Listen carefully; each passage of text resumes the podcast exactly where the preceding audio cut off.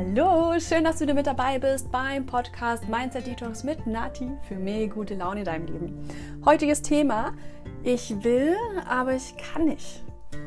In dieser zweiteiligen Folge gehen wir Selbstzweifeln, Versagensängsten und der fehlenden Motivation an den Kragen, warum wir manchmal das Gefühl im Leben haben, stecken zu bleiben und was wir tun können, um das Feuer in uns zu entfachen, das erfährst du hier und jetzt.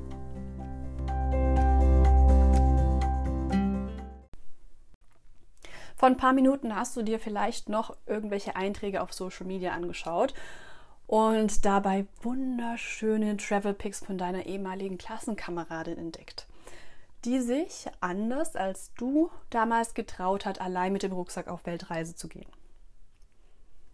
Oder vielleicht hast du vor kurzem erfahren, wie ein Freund von dir geheiratet hat, ein Haus gebaut und jetzt auch eine eigene Familie gegründet hat. Und du bist immer noch Single. Oder dein kleiner Bruder kommt mit seinem neuen Porsche rangefahren, um dir von seiner Beförderung zu erzählen und mit dir darauf anzustoßen. Und du hast immer noch die gleiche Stelle im selben Betrieb, in dem du deine Ausbildung gemacht hast.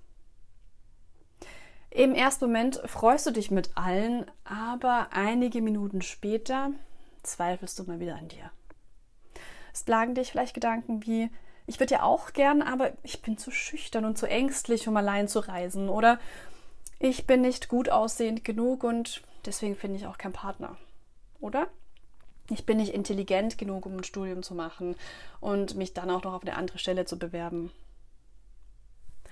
Solche Gedanken können einen ganz schön fertig machen und pimpen jetzt nicht unbedingt das Selbstwertgefühl. Und das Blöde dabei ist dann auch noch, umso öfters man sich sowas denkt, umso tiefer gräbt sich so ein Gedanke ein. Das ist wie bei so einem Trampelpfad. Umso öfter du ihn läufst, umso schwerer ist es dann, andere Wege einzuschlagen und zu ergründen. Woher kommen denn überhaupt diese Gedanken? Da gibt es natürlich mehrere Gründe dafür und drei davon wollen wir mal ein bisschen näher unter die Lupe nehmen. Der erste ist der Vergleich mit anderen. Wir hatten es vorhin kurz erwähnt, Social Media das ist eine tolle Sache, aber kann auch gern dazu verführen, dass man sich zu viel mit dem Leben anderer Menschen beschäftigt und dabei vergisst, dass das auch nur Momentaufnahmen sind und am besten noch irgendwelche Filter draufgeklatscht sind. Wie geht man am besten damit um? Na, solche Beiträge oder Erfahrungsberichte von anderen können schon sehr motivierend sein.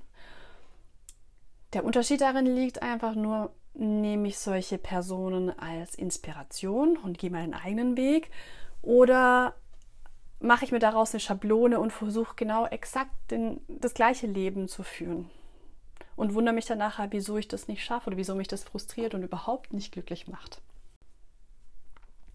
Das bezieht sich natürlich nicht nur auf den Social-Media-Bereich, sondern auch auf dein persönliches Leben. Auch schlechter Umgang, also Menschen, die dich überwiegend ausbremsen oder dir nur Vorhaltungen machen, sollte man am besten aus dem Leben reduzieren. Wie will man sonst was erreichen, was einem vielleicht so schon genug Überwindung kostet? Und dann wird man auch noch ständig kritisiert, beziehungsweise bekommt gesagt, dass das, was man vorhat, sowieso nicht funktionieren wird. Such dir lieber Menschen, die ein ähnliches Ziel im Leben haben. Tausch dich mit denen aus und frag sie, was ihnen geholfen hat. Welche Schritte haben sie unternommen und lass dich dann davon inspirieren. Hast du dir schon mal Gedanken gemacht, was du grundsätzlich aus deinem Leben machen möchtest? An der Stelle sagst du jetzt, ich weiß es eigentlich, aber irgendwie klappt es trotzdem nicht. Vielleicht sind es Ziele oder Erwartungen, die du von deinen Eltern übernommen hast oder von sonstigen Menschen aus deinem Umfeld. Wieso ist es wichtig herauszufinden, ob das dein Ziel ist oder ob das Erwartungen sind, die jemand anderes an dich hat. Naja, wenn du dein Ziel liebst und wenn du wirklich das erreichen möchtest von ganzem Herzen, dann steckt eine ganz andere Motivation dahinter. Dann äh, gehst du auch mal aus deiner Komfortzone raus oder überwindest dich, was zu tun, was dir sonst extrem gegen den Strich gehen würde und was dir, was dich sonst viel zu viel Kraft kosten würde, um diesen Schritt zu gehen. Ein Beispiel. Eine Mutter, die eigentlich eher konfliktscheu ist, aber von ihrem Kind erfährt, dass das in der Schule von dem Lehrer gedemütigt wurde, mobilisiert alle Kräfte und allen Mut, dahin zu gehen und dem Lehrer mal richtig die Meinung zu geigen. Oder ein junger Mann, der hat eigentlich Höhenangst, aber für die Liebe seines Lebens steigt er den Eiffelturm hinauf und macht ihr dort den Antrag. Wieso schaffen sie beiden Personen jeweils ihre Angst zu überwinden oder aus ihrer Komfortzone rauszugehen? Na, weil sie die richtige emotionale Motivation dafür haben. Und genau dasselbe gilt auch in unserem Fall. Wenn du für dein ganz persönliches Ziel oder deinen Wunsch lebst, dann wirst du das mit einer ganz anderen Energie tun, wenn du das für jemanden machst, der dir vielleicht auch wichtig ist, aber es ist halt einfach nicht dein Wunsch, sondern der Wunsch der Person. Und dann gibt es halt auch noch das Thema mit der Ungeduld und der Zeit. Oftmals haben wir uns was in den Kopf gesetzt, aber es noch nicht zu der Zeit erreicht, zu der wir es wollten. Das fällt uns wahrscheinlich deswegen noch viel schwerer als vor ein paar Jahren, weil wir jetzt über das Internet bei so vielen Dingen gewohnt sind, dass wir einfach nur noch klicken müssen und zack, ist es da. Es ist toll, wenn man das Essen sofort geliefert bekommt. Aber es gibt genug Menschen, die es lieben, sich Zeit zu nehmen und diesen Vorgang vom Kochen zu genießen. Und das, obwohl sie auch ab und zu mal gern den Lieferservice nutzen. Also für manche Ziele in unserem Leben ist es wirklich auch mal schön, den Weg dahin zu genießen. Oder wieso sollten sonst Videospiele Sinn machen? Das ist ja wohl auch eher der Weg oder die Mission das Ziel und der eigentliche Fun-Faktor. Um einen besseren Überblick zu schaffen, kann ich dir nur ans Herz legen, die nächsten Tage oder vielleicht hast du auch jetzt gleich noch Zeit dafür und schreibst dir mal deine Lebensziele und Wünsche auf. Dabei können dir so Sätze helfen, also wenn du die beendest, wie zum Beispiel, ich widme mein Leben, Punkt, Punkt, Punkt. Oder ich brenne für.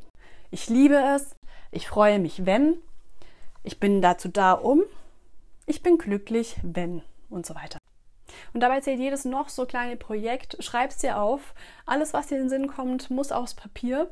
Und wenn dir dann schlussendlich nichts mehr einfällt, dann lass es einfach sacken. Schau es dir in ein paar Stunden wieder an oder am besten ein paar Tage später. Und dann markiere dir die Ziele und die Wünsche, die ein gutes Gefühl in dir erzeugen oder dir ein Lächeln ins Gesicht zaubern. Und dann teile sie in Gruppen ein, wie zum Beispiel materielles, Bildung, Soziales und so weiter. Und dann schau dir nochmal alles an und frag dich, will ich ganz persönlich das wirklich? Oder mache ich das, um jemand anderem zu gefallen? Oder vielleicht, weil ich einfach so erzogen worden bin?